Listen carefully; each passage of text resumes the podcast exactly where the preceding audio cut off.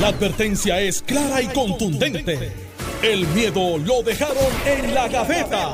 Le, le- le estás dando play al podcast de Sin, miedo, de Noti1630. Y hoy me encuentro acá, como todos los días, con el ex gobernador Alejandro García Padilla y el senador Carmelo Ríos. ¿Cómo están? Buenos días, Wilmarelli. Encantado de estar contigo. Es un privilegio poder compartir contigo un lunes aquí en Noti1 y con el país que nos escucha y por supuesto con Carmelo que está listo para el primer lanzamiento del día. Buenos días, digo, Will Wilmer, Will, Wilmarielis. Siempre es Wilmarielis. Siempre es una confusión. Sí, ah, yo- pues viste que Ponky es más, más fácil. Ay, María. Pues Ponky Blues es un homenaje. Y Alejandro, después de Puerto Rico, eh, eh, del otro lado de la galería. Alex me dicen que va de camino y que paró en el Dumpling allá en Ponce. Pues Para va- allá van a estar. Porque mañana tenemos transmisión desde dónde? Desde Sabana Grande. Sabana Grande, sí, con uno contigo. Gracias, Alex. Te, te recordaré mañana cuando salga la 6 de la mañana acá de Guaynabo. con mucho gusto. Eh, y Carlos Micael le quedará bien cerquita porque él es de por allá. Así que eso no es justo. Y Zulma, me imagino que está gozando porque es de Cabo Rojo. Así que vamos a ver. Mañana hay una transmisión, ¿verdad?, en vivo eh, distinta con relación a uno contigo por esto del paso del huracán Fiona para llevar, pues, ayuda a las comunidades que todavía les hace falta. Y entonces, con relación a ese tema del huracán Fiona, pues vamos a, a darle inicio con ese particular. Yo aporté ayer. ¿Cómo? Yo aporté ayer y mucho. Muy bien, eso Le- está muy le- bien. Levanté el espíritu del área de Guayama, fui a pichar un juego, hace tres meses no pichaba, tiré la primera entrada espectacular. Fuiste en la feliz. segunda me dieron un meteorito como de los que Eliezer se esconde. Ajá. Ay, Creo que la señora cuando le dio la bola en el tope de la casa, hace años no me da un jorrón así de largo. Pero es más, yo por poco hasta parto el bate para saber si era de verdad, tenía colcho o no. Porque ese muchacho me daba un clase de palo que yo creo que cayó en coamo. Y miré para atrás. Cuando le dio la bola, dice, pa, eh, a rayos dice, ni la busquen. Ah, no, no. Así que saludo al espíritu de ese muchacho que me decía, yo lo vi usted cuando usted jugaba doble A. Y usted estaba, me dijo, papá, usted estaba bien duro. Yo, gracias, eso fue hace 30 años. Pero bueno, volviendo al tema, ¿verdad? Con relación a esto del Tú le huracán dijiste, me estás confundiendo con alguien. No. No, no, no, yo, yo, yo, yo eso fue hace 30 años, pero Alejandro le dio duro, duro, duro. Te quedaste sorprendido. Sí, hace tiempo no me daban uno así de, así de largo, jamás. Pero bueno, este siempre pasa, ¿verdad? Bueno, con relación al tema de la energía eléctrica, ¿verdad? Este, esta mañana, en Normando de la Mañana, estuvo Abner Gómez y dio una actualización de cómo estaba la situación, ¿verdad? Energética en la isla luego del paso del huracán Fiona. Y él indicó que faltaban unos mil abonados para que llegaran al 99% de energización. Sin embargo, se han recibido un sinnúmero de, de reclamos de que todavía hay muchos municipios que tienen partes sin luz. Entonces les pregunta para ustedes, ¿es congruente esa cifra de que faltan unos mil abonados para que se energice un 99%? ¿O no, no hace sentido? Mira, es, es que yo creo que aquí hay una confusión entre los que están con posibilidad de y los que tienen.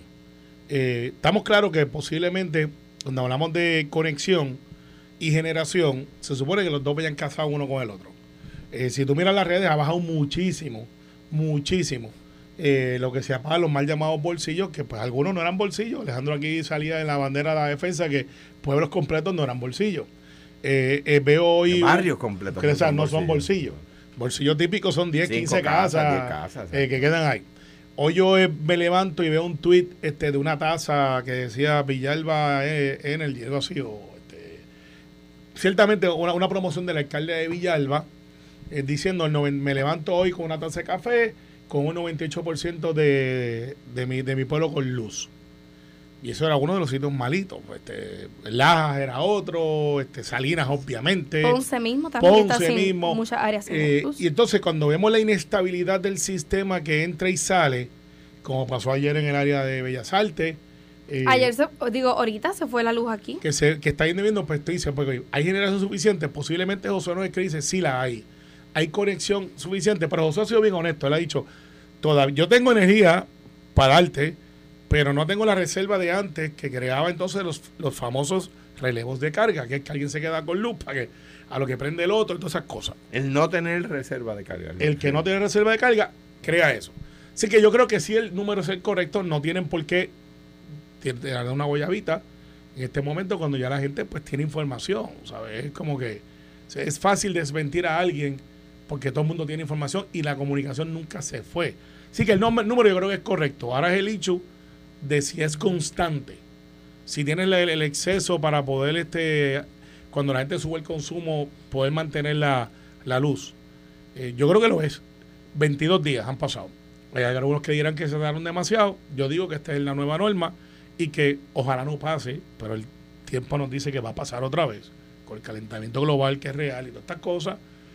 Y vamos a tener que decir que ahora 22 tiene que ser menos 22. Y el sistema tiene que mejorar, pero no va a pasar en un año.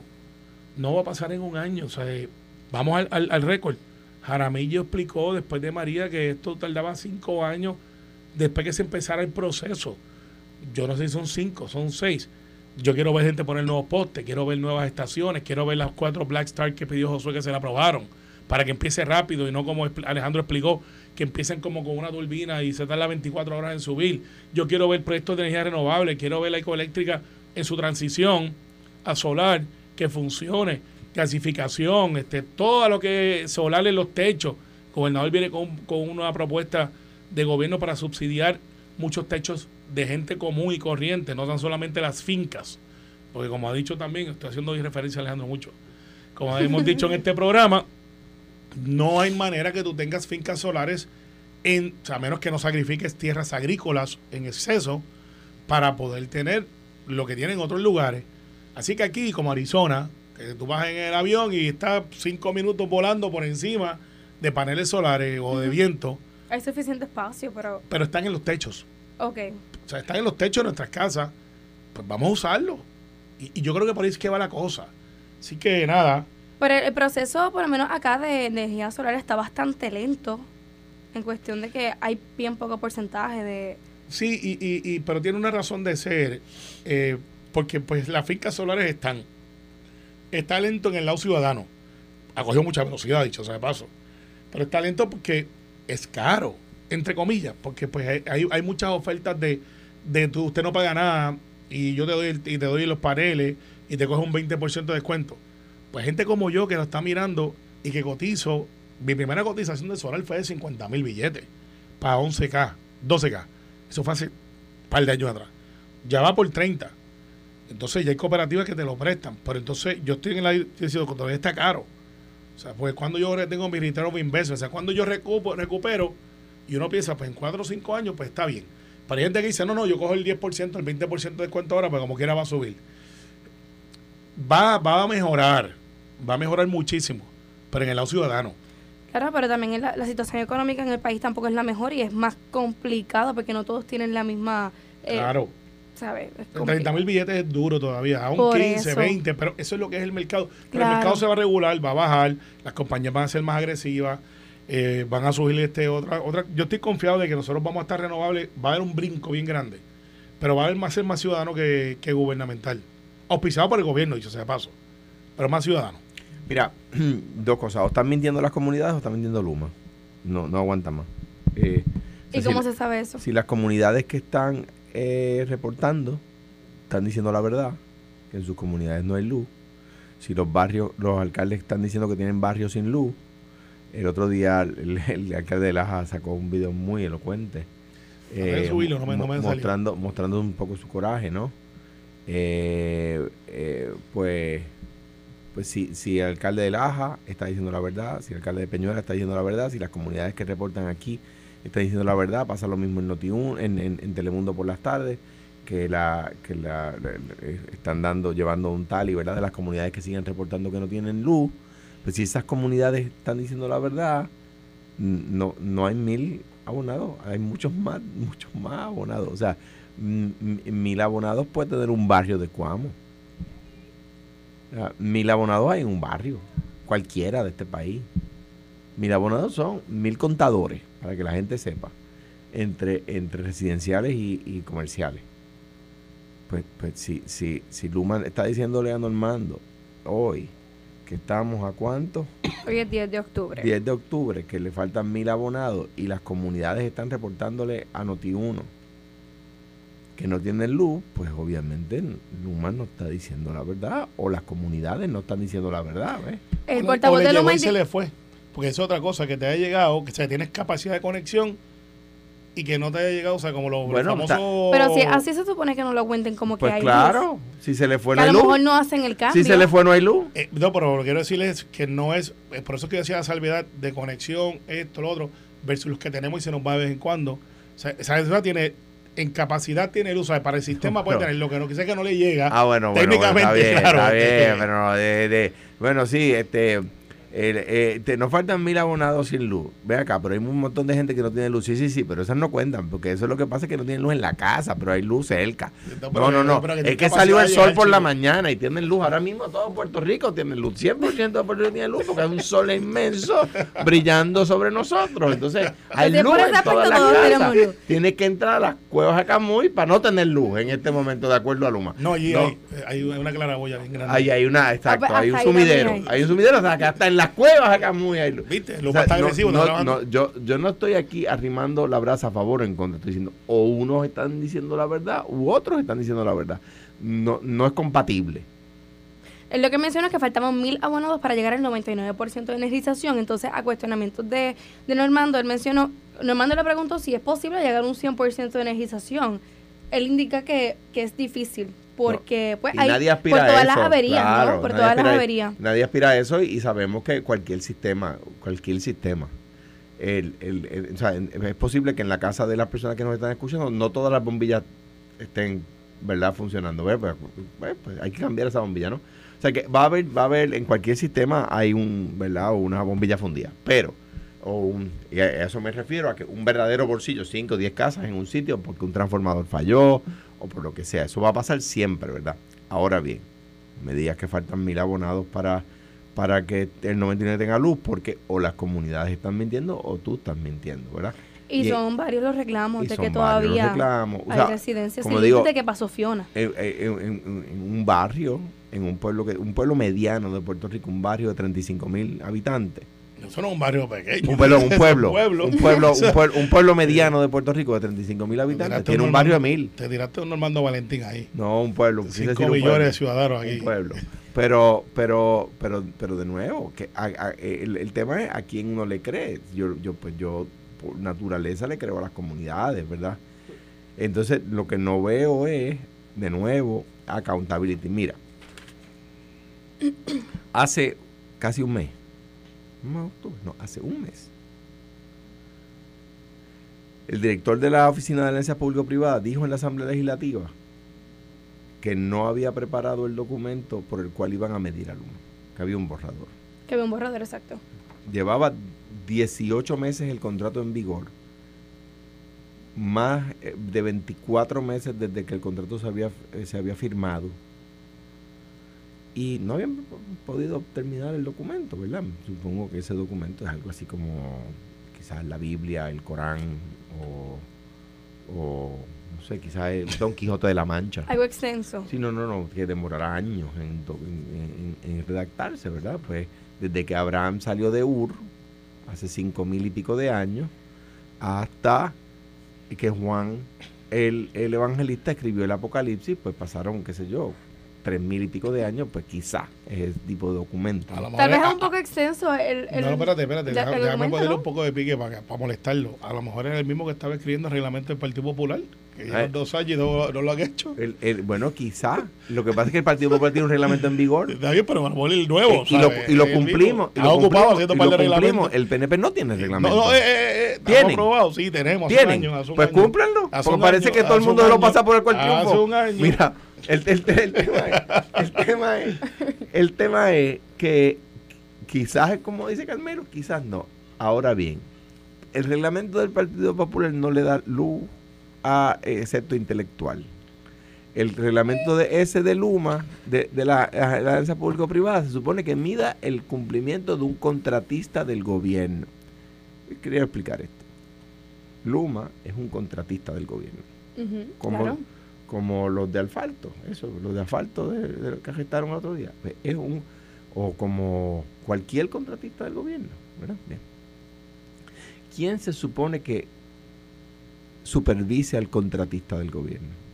Bueno, se supone que sea. El gobierno. Exacto. Y el gobierno se supone que redacta un documento para medir el cumplimiento de ese contratista. Y 28 meses después de firmar el contrato, 19 meses, 18 meses después de que entrara en vigor el contrato, el, el contrato, el documento para evaluar el contratista no está redactado. Esa es la mejor defensa que el gobierno puede hacer de Luma. No hacer el documento para evaluar su cumplimiento. Porque mientras no hay documento para evaluar su cumplimiento, no lo pueden encontrar en incumplimiento. ¿Eh? Entonces, eh, el, el gobierno no solamente defiende a Luma cuando le preguntan el gobierno defiende a Luma no teniendo listo el documento para evaluar su cumplimiento.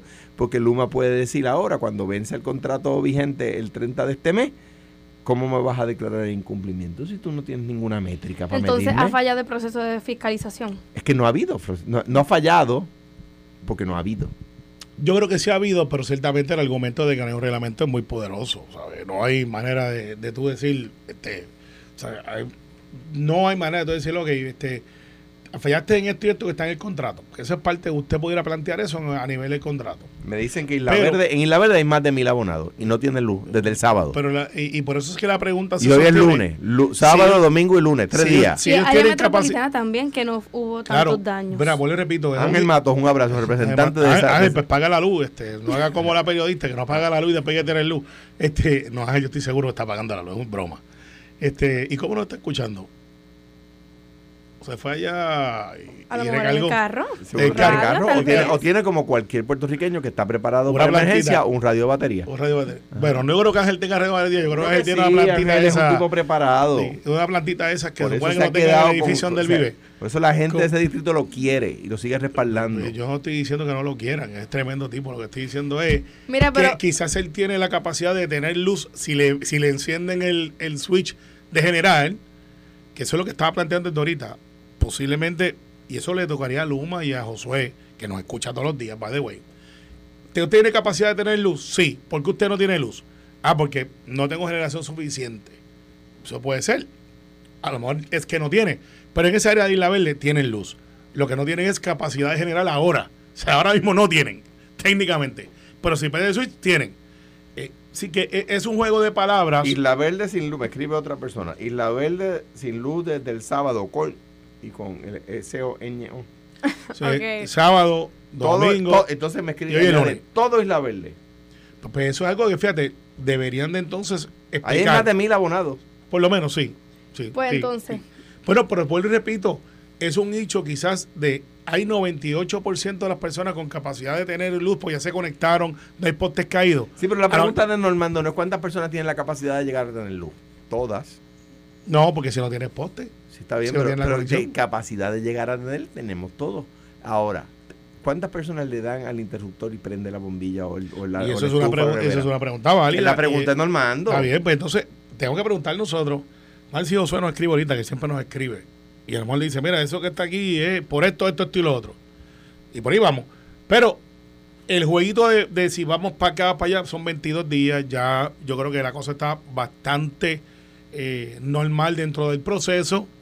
Eh, en otras ocasiones pues son 50, no es lo mismo. En Isla Verde. En, Isla Verde pues no tienen, pues, pues yo quiero que tengan. del suroeste y sur que todavía están, ¿verdad? Sin energizar, es una pues, realidad. Por lo menos sabemos que Villalba, según la certificación del propio alcalde, 98, hay un 2. Gracias a Villalba Power. Eh, y, y a Luma también, este, que estuvo con ellos ahí. oye, una, una cosa, y estoy seguro que al menos que va a estar de acuerdo con esto que voy a decir ahora. Y lo digo, lo, lo he dicho otras veces, pero yo creo que hay que aclararlo todas las veces, ¿verdad? Todas las veces que sea necesario los empleados de campo de Luma. ¿Son de aquí? Son gente extraordinaria. Los empleados de campo son puertorriqueños y puertorriqueñas, trabajadores y trabajadoras. Gente que, está ah, pegándole las manos a líneas de, miles de voltios para que tengamos luz, etcétera. Que, la, que sus supervisores, que, su, que sus superiores no han coordinado el manejo de la emergencia adecuadamente, pues no Quizás por inexperiencia, quizás porque no tenían el personal adecuado. Y atendiendo eso, Alejandro, tú sabes lo que de hacer, eh, y esto es sin politiquear, yo creo que los alcaldes, asociados y federados, se deben de unir ahora. Ya ha pasado la crisis grande. No quiere decir que hay gente que me está escuchando y será para usted que está en el norte. Yo todavía estoy acabado. Los alcaldes estaban todos unidos en la asociación de alcaldes hasta que a alguien se le ocurrió crear la federación. Sí, no, no, pero ¿sabes qué? Federación y asociación, vamos a juntar esa cosa y que hagamos un memorando de entendimiento universal. No uno para Villalba, no uno para Coamo, no uno para Guaynabo, no uno para Lajas. Universal. Que ya está en la ley, dicho sea de paso, en la ley del municipio autónomo. vamos nosotros a encargarnos del desganche. En tiempo de emergencia, una vez se declara un aviso de emergencia, los municipios están autorizados al desganche. Al desganche real. Y algunos municipios van a tener la capacidad, previa certificación, de establecer, de montar cosas tan, no son sencillas, pero que pudieran hacer con éxito. Montar los postes sin conectar líneas, no conexión. O sea, montar un poste que cumpla con, lo, con el requerimiento de, de huracanes, la profundidad correcta, todo. Entonces, el municipio de Coamo, municipio de Villalba, Guaynao o Lajas, por mencionarte dos y dos, previo temporada de huracanes, pues nosotros vamos a hacer eso. Ah, Estipularlo. Y lo más, importante, ah, y que esté ya estipulado y que esa gente que va a hacer ese negocio, pues aquí viene la palabra tricky, negocio, puedan estar certificados ah, y que cobren. Negocio tiene Luma. Por eso también. Y que cobren. O sea, que porque tampoco es injusto que el municipio haga el trabajo y no tenga derecho a reembolso. Porque ya estamos en una época de huracanes y si hay una declaración de desastre, Josué, yo le pasaba en un chat interno que tenemos Alex, Alejandro y yo, lo que yo venía advirtiendo, que Josué Colón dice, miren, municipio, si usted no estaba en el memorando de entendimiento, usted no va a poder recobrar el FEMA, que fue lo que yo dije la semana pasada. Hace lógica. Ahora, nada quita que los municipios hoy, después que ha pasado la crisis, digan, oye, yo me voy a preparar, voy a hacer mi cooperativa, voy a traer mis celadores, los voy a certificar una vez al año, cuando venga la época de huracanes, tengo un contrato contigo, a esas áreas que tú no has llegado, te voy a dar un tiempo razonable y si no lo haces, yo lo hago y tú me pagas. Eso para mí es... En conclusión, la asociación y federación deberían unirse entonces. Ellos siempre están unidos en muchas cosas, by the way. Pero en, este tema, en, este tema, este con un solo documento. Un para establecer esto antes de que ocurra una Antes de que ocurra y cuando el gobernador venga y diga, boom, aquí viene un desastre, vengan todos los municipios, monten su cooperativa, va a haber unos grandes que son listos y van a poderle dar el servicio a otros. Pues yo, y, pienso, y, pienso, que, pienso que, que, que ¿verdad? Y como diferir no está mal.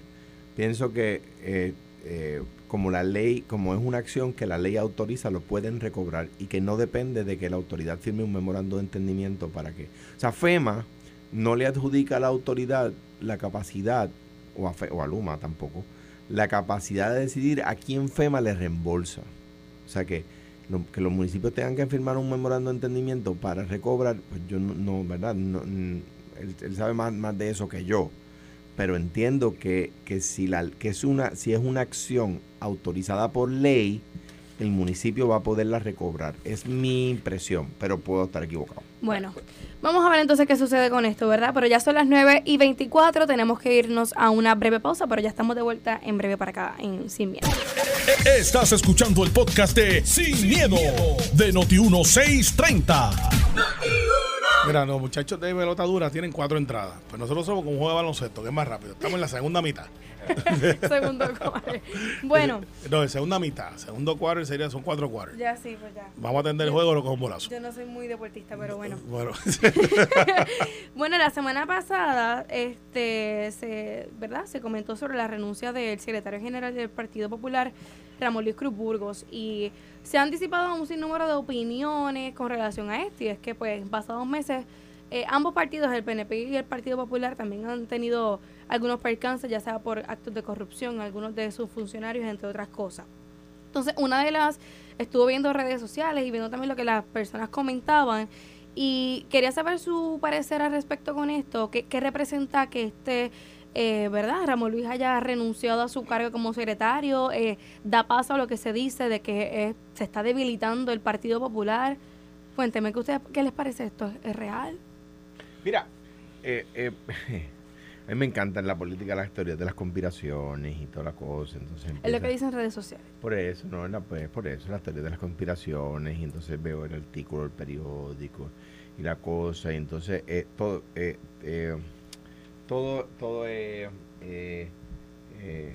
suspicacia, por ejemplo, titula el, Nuevo Día y así, entonces le está raro a alguien o, o sumamente preocupante, cosa, pero nada concreto, ¿no? no hay, pasó esto, ¿verdad? Esa sería la noticia, ¿no? Pues, mira, Ramón Luis Cruz Burgos, número uno, es, joven extraordinario de primer orden. Es un puertorriqueño que es buenas noticias para el país, ¿verdad?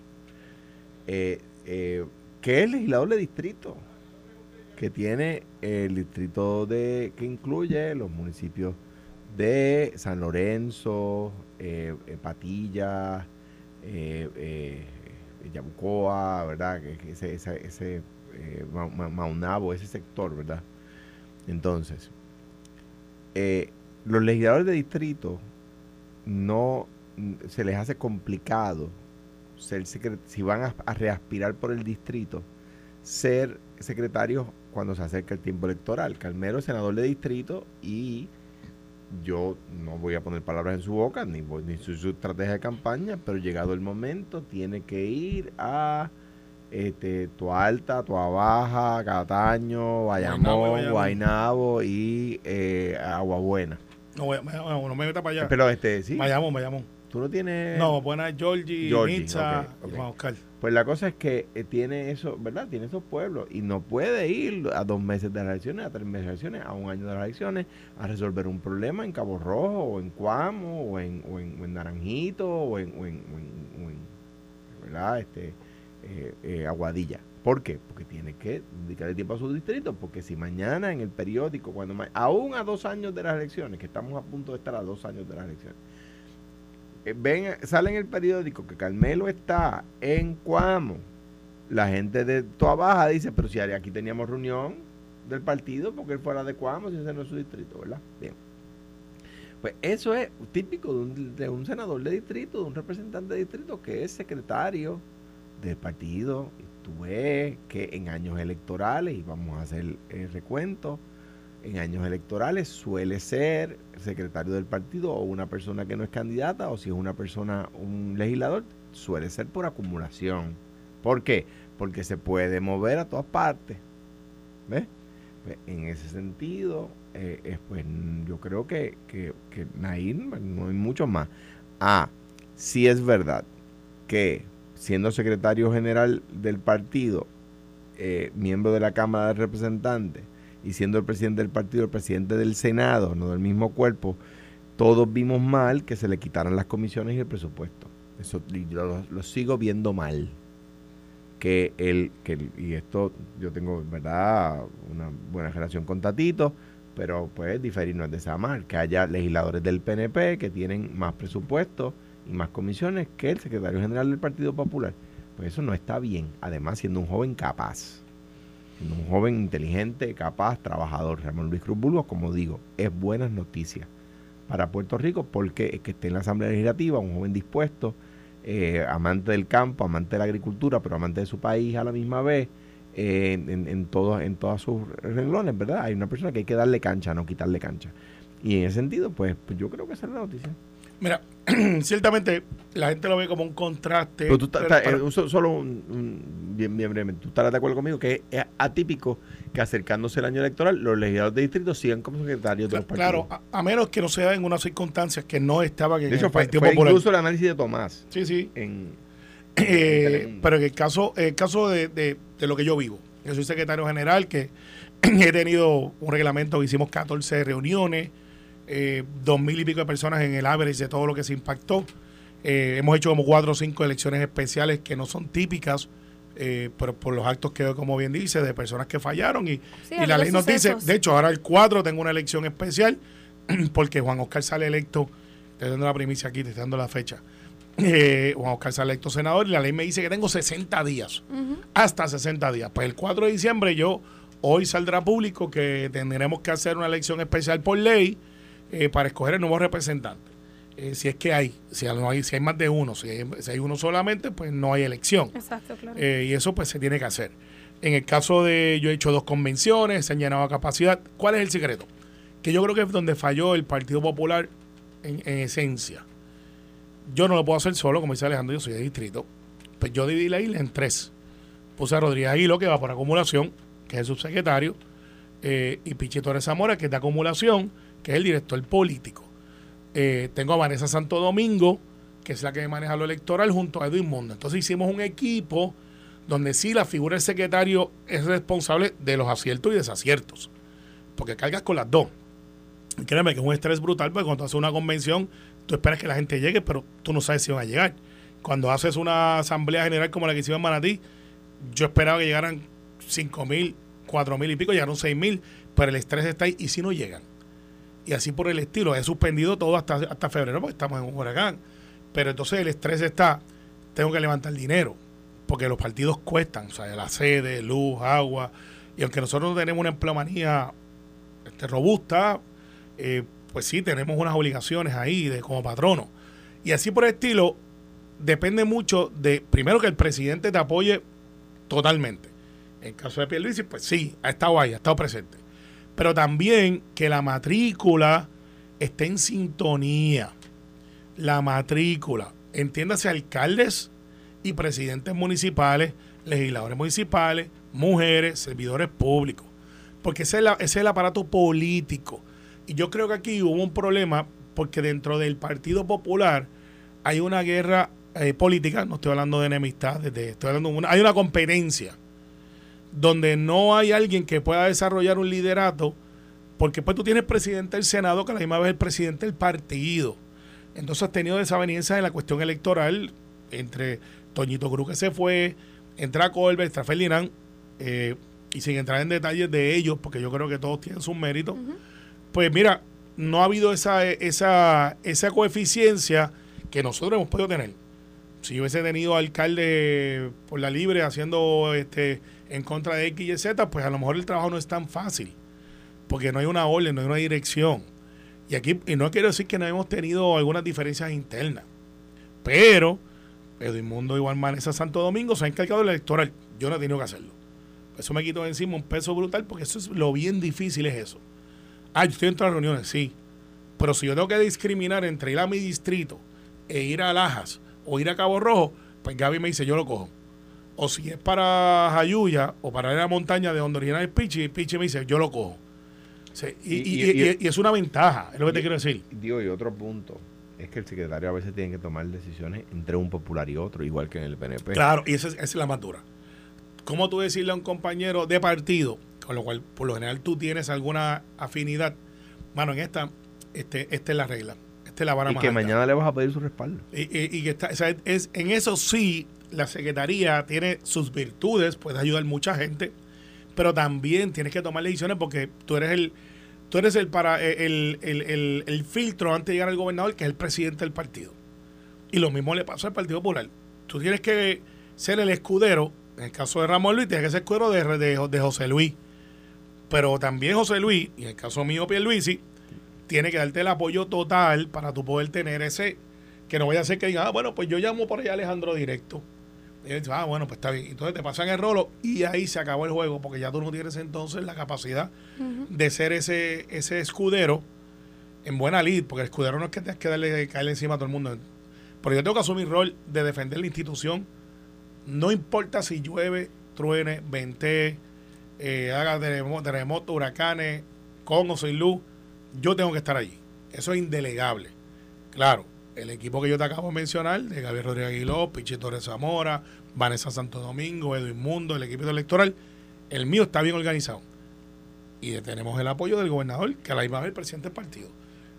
Son cosas internas que se dan que no me cabe la menor duda que Ramón Luis hizo todo lo que pudo no me cabe la menor duda. ¿Qué pasó ahí? Pues, ellos sabrán. Y me parece que las especulaciones de que va a apoyar a Jesús Manuel tampoco son ilógicas. Y si yo a José Luis, que yo no estoy tan seguro que José Luis vaya a aspirar a la presidencia, dicho sea de paso. Pero si José Luis decide hacerlo, para que sepan, Ramón Luis y José Luis son compadres.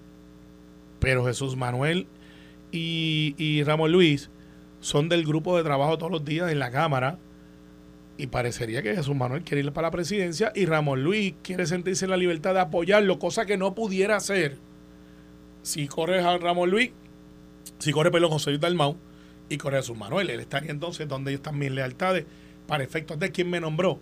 La posición de secretario de confianza del presidente, aprobada por, en mi caso, por el directorio, pero es del presidente. O sea, eh, bien difícil. Es complicado entonces. Sí, parecería que Ramón Luis va a tomar una decisión política algunos apuestan a que, es que va a apoyar a Jesús Manuel. Algunos han llegado al punto de decir que él va a correr la campaña de Jesús Manuel. Otros dicen que, que es que no se sentía apoyado, otros le echan la culpa a Colbert, que últimamente corre con la culpa de todo el mundo en el Partido Sí, Popular. sí, el- el- el- el- Jorge, que lo que hace trabajar por el Partido Popular y por Puerto Rico, sí, donde esté siempre le van a echar la culpa. Sí, le echan la culpa y, y yo he visto a Jorge elaborando allí todo el ah, tiempo. mi deuda de gratitud con él hace que tenga crédito en la cuenta de cariño. No, no, este, sin oye, límite. yo soy adversario de Jorge Colbert políticamente, pero tengo que admitir que yo siempre lo veo trabajando. Y siempre yo salgo del Capitolio bien tarde muchas veces, por las posiciones que ocupo y, y mil cosas que tengo. Y yo lo veo por allí. O sea, yo no lo veo que está a las 4 de la tarde montándose el carro para atrás. Eh, algo está haciendo, pero parece que dentro del Partido Popular hay un- una batalla interna por eso. Y lo veremos, porque ahora creo que va a haber elecciones en febrero, Sí, en febrero. Se dice aquí el 26 de febrero. 26 de febrero. Se está pronosticado, está Está, eh, eh, para efectos míos de mi análisis no objetivo, yo creo que el Partido Popular siendo un partido de los primeros dos, podemos alternarlo un lado, un, un cuatro y el otro, está un poco tarde para la realidad de lo que está pasando con otros Ay, partidos que se están... Sí, sí, porque tradicionalmente dos años antes nos empezamos a organizar, tradicionalmente, pero hay partidos más chiquitos, mucho más fáciles de organizar, dicho sea de paso, que ya llevan un año. Yo por eso yo empecé hace un año y pico atrás, pues yo me di cuenta que había cosas que tengo que revisar, es que la, la reorganización del partido comenzó. no- pero lleva un año y pico y no ha sido no ha sido suficientemente ágil, reconociendo que el Partido Popular tiene un montón de alcaldes que tiene, o sea, no un partido chiquito. es ahí voy. Acuérdate que el Partido Popular tiene la mayoría de sus alcaldes, la mayoría de las alcaldías del país, por bastante, son del Partido Popular, por lo tanto, son, son- la organización está, o sea, o sea, Cuamo está organizado, este, eh, pues Calley está organizado, Salinas está organizado, Hormiguero está organizado, eh, eh, Isabela está organizado, o sea que, que, que, que, eh, verdad, Hay- son los menos los pueblos que no son del Partido Popular. Claro, pero, pero se supone que sea más fácil, pues ya tiene una estructura ahí. Claro, si lo vas a hacer bien, te tardas. Porque antes los partidos, incluyendo el PNP, un tiempo de espacio, eh, para mencionar alcaldes que ya no están. eh, por ejemplo, venían y decían de los grandes caciques, Aníbal Meléndez decía, aquí está mi lista de los delegados. y mire, mi hermano, usted no entraba allí a los cariduros de Fajardo sin la bendición de Aníbal para decir la estructura política me responde a mí. Otro que tiene una estructura política sólida que es de él, Javier Jiménez. Co- Cortesía de Rafael Hernández Colón con la ley de municipios autónomos. Entonces, ¿qué pasa? O sea, Sí, to- toda esa, esa autoridad que tienen, que tienen o que sienten los alcaldes sobre el gobierno central es cortesía de Hernández Colón. sí, eh, sí, ley municipio autónomo. Entonces, en 1991, la ley 81 del 31 de agosto de 1991. Entonces, ¿qué pasa? Cuando tú tienes eso, decirle a un alcalde, no, no, espérate, es que yo es que los quiero ver. Yo quiero ver si están ahí. Y pasar lista, que es como se está haciendo la organización dentro del PNP. Oye, hay veces hay alcaldes que se redicen, no, eh, esto lo manejo yo y tú vienes aquí para certificación. Y Edwin Mundo le ha tocado la manera difícil junto a Vanessa Santo Domingo decir, sí está muy bien, alcalde. Le creemos, pero queremos verlo. Y nos hemos dado vista gente que gana sólido. No es el caso de los que mencioné. Que cuando tú vas a la base de li- del delegado, de los no están. Ay, ¿cómo ese alcalde gana? Ah, porque están organizados para ellos. Y nosotros como partido tenemos que estar organizados para todo. Pero esa gente no pierden, pero están organizados para ellos. Son gente, de ellos. Y ese es el, el gran reto de la Secretaría. Además de hacer las convenciones, para que lo sepa. Que se- Antes hacían chavitos con eso. Ahora yo he tenido la suerte que he rompido en positivo. Pero la expectativa de las últimas convenciones es que tú terminas en negativo. Porque son tan costosas, eh, es tan duro, que una convención te puede costar 460 mil dólares. sí, para tres mucho, días. Que es mucho dinero. Mucho.